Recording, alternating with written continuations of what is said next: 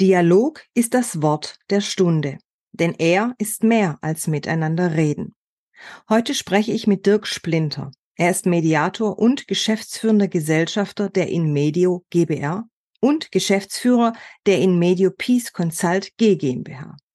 Wir sprechen unter anderem über sein Buch Mehr Dialog wagen, eine Ermutigung für Politik, gesellschaftliche Verständigung und internationale Friedensarbeit.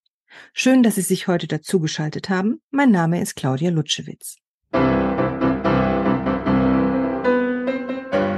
Servant Politics, der Podcast für politische Reflexionsimpulse. Guten Morgen, Herr Splinter. Ich bin sehr dankbar, dass Sie gleich zugesagt haben und sich für ein Podcast-Special bereit erklärt haben. Heute zum Thema Dialog. Ich freue mich auf unseren Austausch. Guten Morgen. Herr Splinter, Sie haben das Buch geschrieben, Mehr Dialog wagen. Ein Buch, das, so habe ich es verstanden, den Dialog als Wort der Stunde vielleicht auch versteht. Auf jeden Fall ein Buch, das vom Dialog in der Gestalt spricht, dass wir mehr ins Miteinander reden kommen, wobei Dialog mehr ist als miteinander reden. Dialog ist dieses vom Reden über das Zuhören ins Verstehen zu kommen, so habe ich Sie verstanden. Und da bin ich jetzt mal sehr gespannt, auf Ihre Impulse, Ihre Gedanken zum Thema Politik und Dialog. Herr Splinter, wenn Sie an den Dialog denken und damit auch an die Politik, was ist für Sie die Aufgabe von Politik?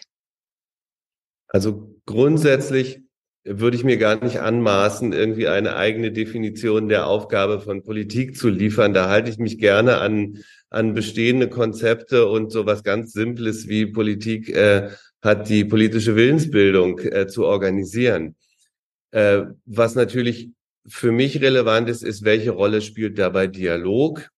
Ähm, und da sehen wir schon in den letzten 25 Jahren, fast 30 Jahren, würde ich sagen, eine starke Veränderung, dass Politik dialogischer orientiert ist, dass Politik stärker versucht als vielleicht traditionellerweise äh, verschiedene Interessen ähm, zu integrieren und auch einen Interessenausgleich statt zu, äh, stattfinden zu lassen. Äh, und dennoch ist ganz, ganz, ganz viel Luft nach oben, wenn es darum geht, schon präventiv, bevor gesellschaftliche Konflikte sich hochschaukeln und eskalieren, ähm, mehr Dialog reinzubringen unser Buch ist gerade fertig gewesen und in Druck gegangen, als der erste Lockdown zu Corona kam. Deswegen ist das Thema da nicht mehr drin, aber es hat es sozusagen dringlicher als fast als jemals zuvor dann ja gezeigt, was wir da erlebt haben in den Jahren, ähm, wie, wie notwendig mehr ein intensiverer und tieferer Dialog gewesen wäre. Mhm. Und eigentlich kann man an dem Beispiel auch schon toll sehen, was Sie in der Anmoderation gerade sagten, dass Dialog mehr ist als miteinander zu reden, weil geredet und zum Teil auch miteinander wurde über Corona ja nun wirklich, also sehr viel, wenn nicht viel zu viel. Aber das heißt eben noch lange nicht, dass verschiedene konträre Meinungen wirklich in einer Weise ähm, sich austauschen, die dazu geeignet ist, mehr Verständnis für die andere Seite zu wecken. Und darum geht es beim Dialog. Mhm.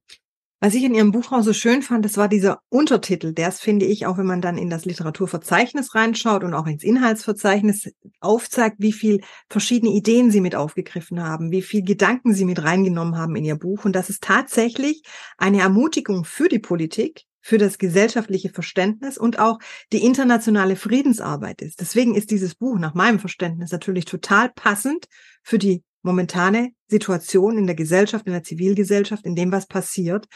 Und daher jetzt meine Frage an Sie, wie könnte denn der Dialog, wie, wie Sie ihn verstehen, die Politik und damit auch vielleicht das Verständnis und die Verständigung in der Zivilgesellschaft am besten unterstützen?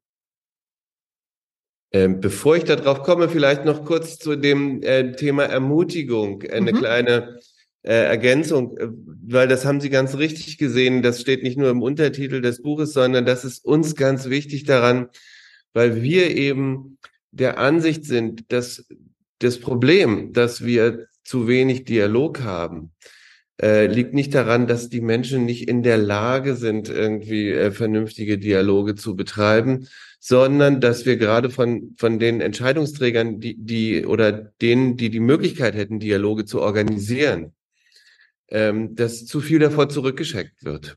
Mhm. Und zwar, weil Dialog tatsächlich ein Wagnis ist. Es kann auch schief gehen, ja, im, im ganz Konkreten gedacht. Es kann auch sein, dass sich die Leute da anschreien und wütend auseinanderrennen, wenn es irgendwie schlecht gemacht ist, ehrlich gesagt. Aber auch wenn es gut gemacht ist, kann man das natürlich nicht ausschließen. Ja, kein Erfolg ist garantiert. Deswegen schrecken wir davor zurück, das Mhm. zu organisieren.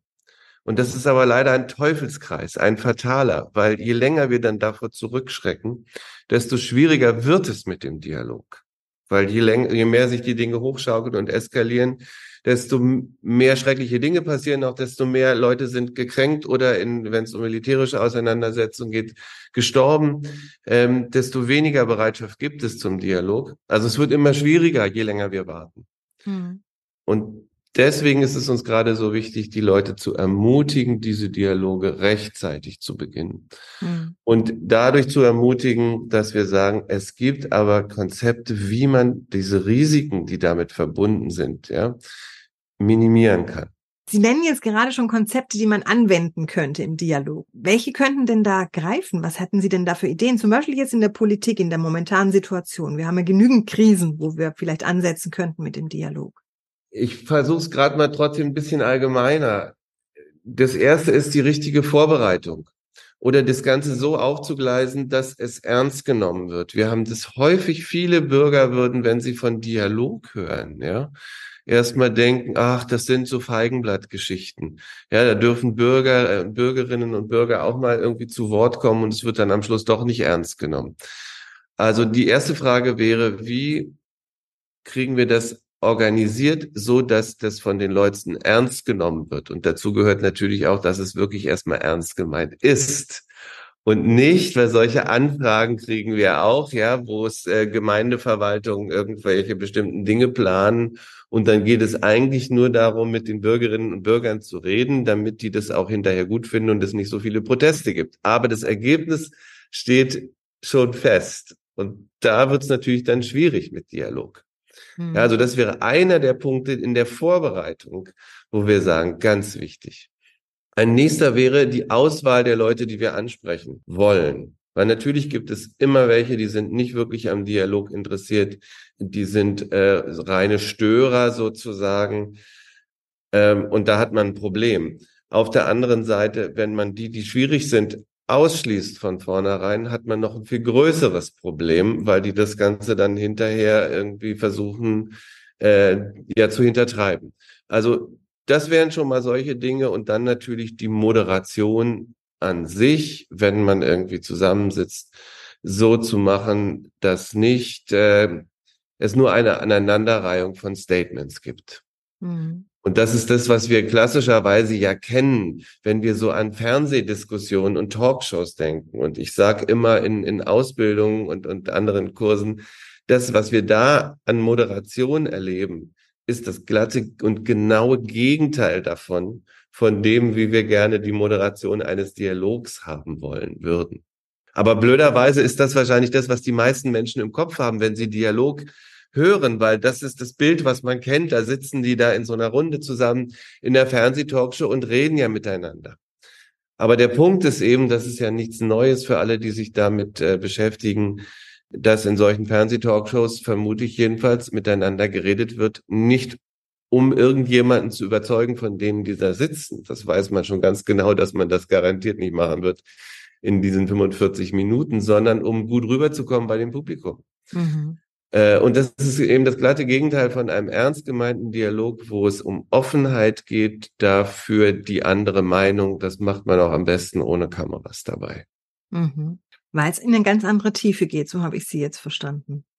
Genau, weil Mhm. es, weil es wirklich darum geht, auch an den Punkten mal Verständnis zu zeigen, wo man den anderen vielleicht versteht oder nochmal genauer nachzufragen, was die andere Seite äh, mit irgendwas verbindet. Und das sind alles Strategien, also die, die man nicht anwenden würde, wenn es darum geht, mit einer ganz kurzen Redezeit von wenigen Minuten bei einem Publikum vom Bildschirm gut Mhm. rüberzukommen. Ne? Mhm. Deswegen erfordert das tatsächlich äh, eine ganz andere Art der Gesprächsführung, wo es darum geht, den Leuten eher zu helfen, nochmal das auszudrücken, was vielleicht auch dahinter steckt, ähm, manchmal auch an ganz persönlichen Erfahrungen, die einen zu bestimmten politischen Ansichten motivieren und darüber dann vielleicht Gemeinsamkeiten zu entdecken, die erstmal an der Oberfläche gar nicht zu sehen waren.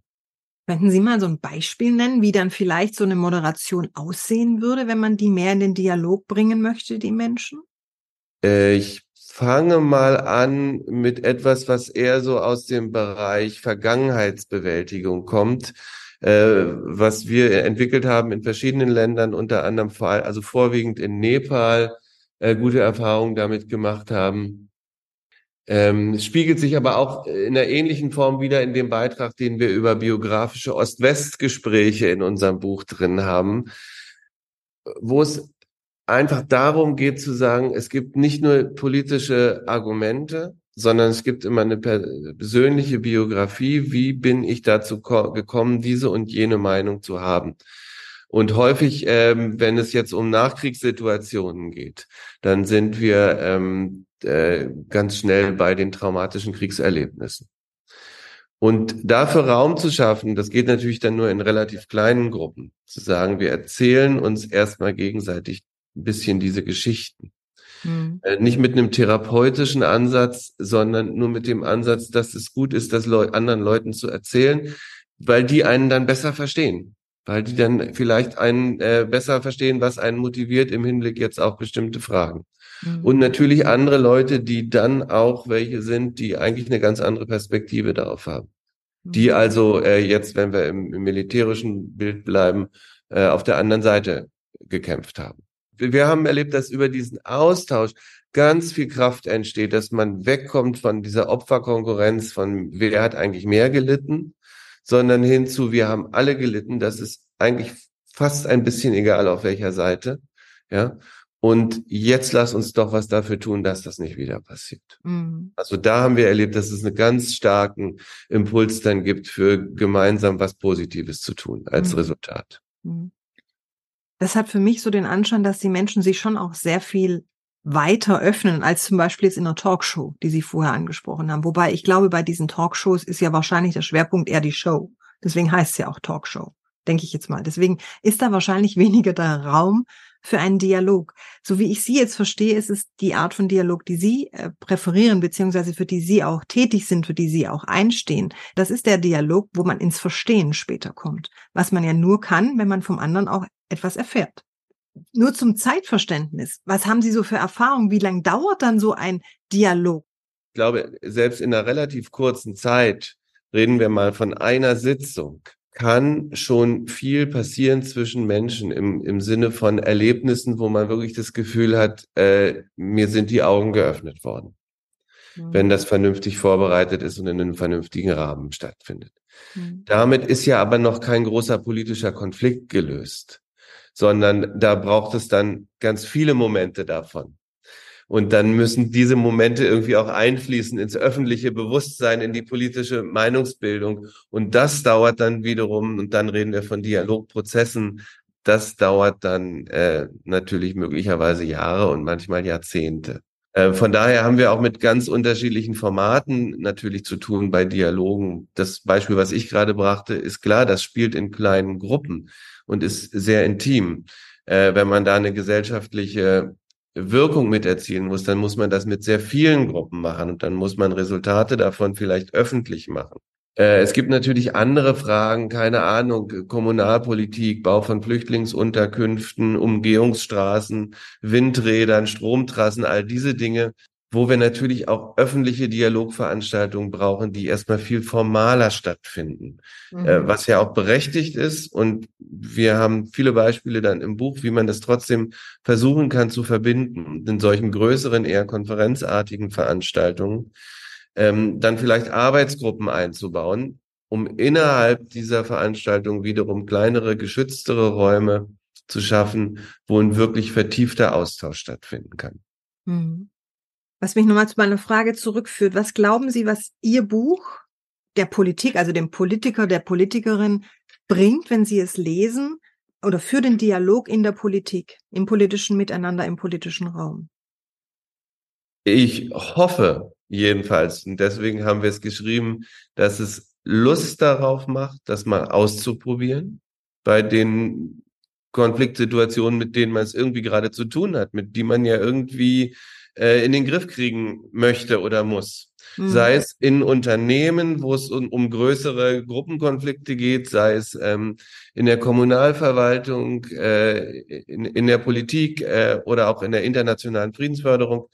Also, dass man mehr Lust darauf bekommt, solche Dialogverfahren auszuprobieren, dass man dazu mehr Mut bekommt, weil man eben sieht und nachlesen kann, wie sowas gut gemacht werden kann.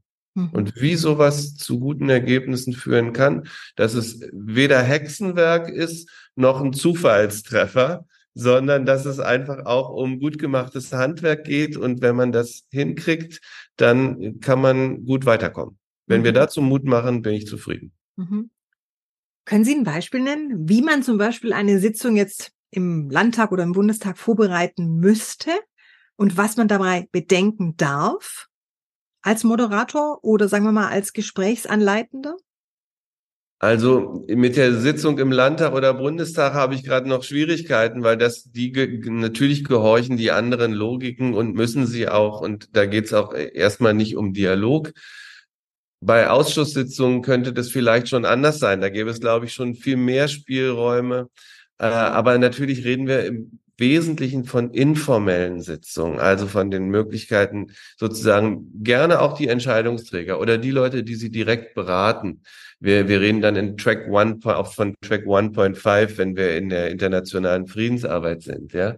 Gerne die zusammenzubringen, auch äh, aber eben in einem informellen Setting, wo wahrscheinlich erstmal keine Presse dabei ist und wo wir in der Moderation freche Fragen stellen, alleine schon mal eine Vorstellungsrunde zu machen, die äh, ein bisschen was anderes ist, als was die Leute zunächst mal erwarten. In, in einer Sitzung habe ich es mal erlebt, äh, wie da gefragt wurde, äh, welchen Beruf hätten Sie ergriffen, wenn Sie nicht den, ja, weswegen Sie jetzt hier sind, äh, genommen hätten? Das geht sofort in eine persönlichere Ebene rein, mhm. die vielleicht Menschen interessanter macht, wo sonst normalerweise erstmal alle möglichen Schablonen, die man im Kopf hat, greifen und denken, oh, der ist bestimmt irgendwie gegen mich. Ja? All solche Sachen. Ansonsten vor allen Dingen das das Nachfragen, das stärkere Strukturieren, das stärker in kleinen Gruppen arbeiten, wo man vielleicht auch explizit mal äh, nachfragt, was finden Sie eigentlich irgendwie nachvollziehbar von dem, was die anderen hier die ganze Zeit behaupten oder wollen. Also das, was wir als Mediatoren als Perspektivenwechsel bezeichnen. Solche Dinge. Eine ganz konkrete Frage an Sie, Herr Splinter. Sehen Sie eine Chance, weil momentan haben wir ja in der Gesellschaft schon sehr viele Splitterungen. Also kann man so, ob man jetzt das Klima anschaut, den Krieg anschaut, äh, das Gendern anschaut. Wir haben genügend Punkte, wo wir uns aneinander reiben. Wo sehen Sie gerade ganz konkret in der Gesellschaft die Chance, wo der Dialog vielleicht gleich am schnellsten greifen könnte, wenn man sich Ideen sammeln würde für gewisse Methoden der Dialogsform? Also vor zwei Jahren hätte ich gesagt Corona. Da waren wir auch kurz davor und waren in, noch vor der, kurz vor der letzten Bundestagswahl, äh, haben versucht, ein größeres Projekt aufzugleisen, ähm, wo es wirklich klar war, wenn der Dialog was bringt, dann muss der schnell gehen. Und das funktioniert eigentlich nur, wenn man etwas macht, ähm, was schon mal vor, ich weiß nicht, zehn Jahren oder so mit der Aktion Deutschland redet von verschiedenen Medien äh, versucht wurde. Also wo sozusagen groß angelegt, man konnte sich übers Internet melden, ähm, Leute zusammengetan wurden mit konträren politischen Meinungen, die sich dann ohne Moderation getroffen haben. Man könnte das Ganze aber natürlich auch so organisieren, dass die sich mit einer Moderation treffen, in relativ kleinen Gruppen, wo man einerseits intensiv miteinander reden kann und wo man andererseits, weil die aber alle gleichzeitig tragen, tagen und ein hohes Medieninteresse da ist und die Leute hinterher auch interviewt werden, dann hoffentlich dadurch auch sozusagen Statements in die Medien kriegt, ähm, die so von positiven e-, Effekten des Dialogs berichten. Wir haben häufig das Dilemma, intensive Dialoge müssen erstmal vertraulich sein. Ähm, aber wenn wir wollen, dass das eine gesellschaftliche Wirkung hat, dann muss natürlich öffentlich darüber geredet werden. Und das funktioniert eigentlich, lässt sich das dadurch aber relativ leicht lösen, dass man praktisch die Dinge so organisiert, dass hinterher die Wahrscheinlichkeit hoch ist, dass die Leute auch ein Medium haben, um zu berichten von ihren Erfahrungen aus dem Dialog. Aber eben erst hinterher. Man muss es nur vorher schon mitbedenken. Mhm. Äh, sonst fällt es dann hinten runter. Das ist ein bisschen das Dilemma, in dem wir uns da bewegen, wenn wir sowas organisieren. Aber das wäre vor zwei Jahren äh, unser Ansatz gewesen, wie man, äh, welches Thema, es war klar, das lag natürlich gerade völlig oben. Im Moment kommt es mir so vor, als wäre das mit dem Gendern schon ein guter Ansatzpunkt. Äh, weil wir das jedenfalls so begreifen, dass da viele Leute mit einem wirklich ähm, wohlgemeinten Interesse sich auf beiden Seiten wiederfinden, in einer zum Teil aufgeheizten Situation, wo noch ein bisschen besondere Debatte durchaus was bringen könnte. Ähm, die andere Frage natürlich, also die Haltung, die man zum, zum äh, russischen Krieg gegen die Ukraine hat. Ähm, da sehen wir auch natürlich viele Verwerfungen und, und extreme Polarisierungen ähm, und viel Hass in, auch in der innerdeutschen Debatte. Da gilt vielleicht Ähnliches, dass mhm. das noch ein guter Ansatzpunkt wäre. Mhm. Ich habe Sie jetzt vorher so verstanden, dass der Dialog für sich ja schon auch einen gewissen Raum braucht. Und dieser Raum umfasst ja auch Zeit. Wenn Sie jetzt so am Dialog arbeiten und mit Menschen in den Dialog gehen, gehen wir mal davon aus, Sie sind Moderator. Wie versuchen Sie am Anfang, wenn es total aufgeheizt ist, das Miteinander? Wie, welche Erfahrungen sind von Ihrer Seite da wichtig oder welche haben auch Sie schon gesammelt? Wie bringen Sie die Menschen in einem ersten Schritt überhaupt zusammen, dass sie überhaupt den Dialog als Chance für sich erkennen? Möglicherweise, indem der erste Schritt dann mal darin besteht, mit den Vertreterinnen von unterschiedlichen Gruppen erstmal separate Sitzungen zu haben und da Vertrauen aufzubauen. Das ist zum Beispiel was, was wir in unserem russisch-ukrainischen Dialog damals ähm, ein paar Jahre noch äh, vor 2022 gemacht haben, aber auch bei anderen innerdeutschen Geschichten erstmal separate Sitzungen zu haben, weil man dann auf einer Metaebene und ohne die Anwesenheit ähm, der Gegner erstmal besprechen kann, das für und wieder und versuchen kann, denen nahezubringen, was, was meine ich eigentlich mit Dialog, was soll das bringen aus unserer Sicht, äh, was sind die Risiken. Und dann kann man sogar in solchen vorbereitenden Sitzungen schon einen ersten Schritt zum Perspektivenwechsel machen. Ich will da ein Beispiel kurz nennen. Wir, das, wieder von dieser russisch-ukrainischen Gruppe äh, weil das hat uns viel Freude gemacht, als wir rote Knöpfe gesammelt haben. Also in den separaten Sitzungen beide Seiten gefragt haben, äh, was wären eure roten Knöpfe? Also damit waren gemeint, was sind so bestimmte Statements, die ihr bitte nicht hören wollt von den anderen, weil ihr sie als extrem beleidigend empfindet.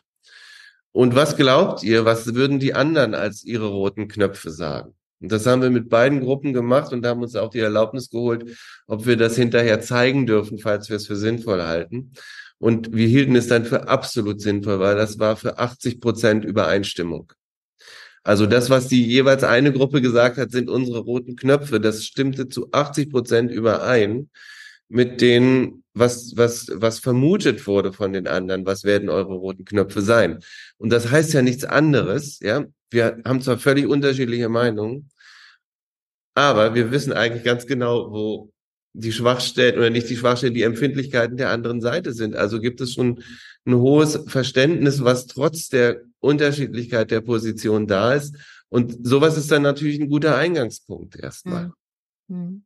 Wie glauben Sie, könnte jetzt der Dialog am besten verankert werden in der Politik? Ist es eher, dass wir sagen, durch Dialogbegleiter und Begleiterinnen, also Moderatoren und Moderatorinnen, oder eher vielleicht, dass Politiker und Politikerinnen eher im Dialog geschult werden? Also ich, ich glaube schon, dass da, wo es wirklich heikel wird, ist es gut und soll auch dabei bleiben, dass dann, dass man dann auf externe Moderatoren zurückgreift, die es viel, viel leichter haben, in der neutralen Position zu bleiben. Als sich selber so zu zwingen, äh, ich bin jetzt eigentlich hier Entscheidungsträger und tue jetzt aber, als wäre ich irgendwie nur die Moderatorin, das wird, geht in, funktioniert ehrlich gesagt sehr gut in einem gewissen Rahmen. Insofern ist die Sensibilisierung für so eine dialogische Gesprächsführung auf jeden Fall was Gutes für alle. Aber es hat seine Grenzen und kann leicht nach hinten losgehen, wenn zu sehr die Rollen vermischt werden. Von daher würde ich schon sagen, gut wäre ein hohes Bewusstsein dafür zu haben, wofür ist Dialog einsetzbar, wie kann man das frühzeitig machen und auf welche Ressourcen im Sinne von Know-how und, und, und auch externe Leute, die sowas betreiben können, können wir zurückgreifen. Aber da eine klare Rollentrennung auch weiterhin zu haben. Hm. Sie haben angesprochen, dass ja vieles schon da ist. Also viel Wissen über die Art des Dialoges, über Dialoge zu führen, ist schon da. Es wird aber nicht genutzt. Gerade auch Mediation ist ja manchmal in vielen Bereichen der Gesellschaft noch nicht so angekommen, obwohl man vielleicht auch sagen könnte, in vielen Bereichen könnte die Mediation oder zumindest Kompetenzen aus der Mediation förderlich sein für das Miteinander, für den Austausch, für den Diskurs, für die Debattenkultur, die Sie jetzt auch angesprochen haben. Haben Sie eine Vorstellung, eine Idee, warum das so ist, warum dieses Wissen nicht genutzt wird, warum es nicht abgefragt wird? Ich könnte mir vorstellen, da, dafür bin ich da nicht genug drin, aber ich könnte mir vorstellen, dass das ist wie in manchen Bereichen auch. Für diejenigen, die ähm, sagen wir mal zum Beispiel in der Kommunalpolitik, ja, in, an den Stellen sitzen, ähm, die sowas in die Wege leiten könnten, ist es immer eine Kür und nicht die Pflicht. Ähm, also eine Zusatzarbeit, die mit einem Risiko des Scheiterns verbunden ist. Und da fragt sich natürlich jeder vernünftige Mensch, warum soll ich das denn tun? Also hier ging es tatsächlich, glaube ich, darum, das wäre eine vordringliche Aufgabe der Politik, Entscheidungsstrukturen zu schaffen, die eher Anreize bieten, zu sagen, sowas sollten wir in Erwägung ziehen, mhm. standardmäßig. Ne? Ich würde vielleicht noch nicht davon reden, immer eine Pflicht von Dialogprozessen zu haben, weil dann äh, sind wir schnell bei so ganz formalisierten Prozessen, die auch nur noch ähm, gemacht werden, um da irgendwo ein Kreuzchen hinterzumachen. Hm. Aber die Anreizstrukturen so zu schaffen, dass klar ist für mich, wenn ich das mache als äh, irgendwo Verantwortlicher, dann kriege ich dafür auch die entsprechenden Ressourcen bereitgestellt. Und dann kriege ich nicht nur den Ärger hinterher, den muss ich nicht alleine tragen, wenn es irgendwie schief geht, ja, sondern ich kriege dafür Rückendeckung. Das wären so Möglichkeiten, wie man das vielleicht befördern kann. Da kommt mir gleich so in den Sinn diese sogenannten Experimentierräume, die es ja in vielen Kommunalebenen schon gibt oder auch Reallabore wird's genannt, wo man vielleicht tatsächlich das, was Sie angesprochen haben, mit Umgang mit Ressourcen ganz anders handeln könnte oder Verantwortung, Rückendeckung, das, was Sie jetzt auch gerade angesprochen haben, dass man dadurch die Idee des Dialogs ganz anders reinbringen könnte in den kommunalen Bereich oder Landesbereich, vielleicht sogar gerne auch in den Bundesbereich. Abschließend würde ich ganz gerne Ihnen doch nochmal eine Frage stellen zum Thema Dialog und Ihrem Buch. Warum sollen die Menschen Ihr Buch lesen? Warum unser Buch? Äh, weil tatsächlich Dialog in sehr unterschiedlichen Formen, in unterschiedlichen Lebensbereichen eine Rolle spielt. Von daher gibt es eine Vielfalt, aber es gibt auch eine Gemeinsamkeit von Wissen über Dialog, die bisher leider viel zu wenig übertragen wird, weil die verschiedenen Fachwelten da zu wenig miteinander zu tun haben. Also alleine das, was wir an tollen Konzepten haben, aus der internationalen Friedensförderung, wenn es um Dialog in dem Bereich ethnopolitische Konflikte geht findet viel zu wenig Eingang in die Konzepte zu ähm, Bürgerbeteiligung und umgekehrt. Ja, das ist tragisch, dass das bisher viel zu wenig der Fall ist. Und dazu wollen wir mit dem Buch beitragen, das durchlässiger zu machen, indem wir da verschiedene Zielgruppen ansprechen und die alle hoffentlich, wenn sie möchten, dann was lesen von Beispielen aus verschiedenen Lebensbereichen, damit man dazu ermutigt wird, das mehr von dem einen auf den anderen zu übertragen. Mhm. Also mehr Mut zum Dialog. Mehr Mut zum Dialog und mehr Mut dazu, auch Erfahrungen aus anderen Bereichen, die bisher gemacht wurden, auf den eigenen Bereich zu übertragen. Mhm. Ich danke Ihnen, Herr Splinter, für Ihre Gedanken, für das Teilen jetzt Ihres Wissens und ja, habe ich Ihnen jetzt irgendeine Frage nicht gestellt, die Sie gerne beantwortet hätten oder ist irgendeine Idee noch in Ihrem Kopf oder im Herzen, wo Sie sagen, das möchte ich auf jeden Fall jetzt noch äußern, dann können Sie jetzt das gerne noch tun. Vielen Dank für die Möglichkeit und vielen Dank von meiner Seite aus. Äh, ich glaube, Sie haben alles hervorragend abgehakt mit Ihren Fragen. Na wunderbar, dann freut mich das auch. Dann wünsche ich Ihnen jetzt noch einen schönen Tag und sage einfach mal bis bald. Danke, gleichfalls.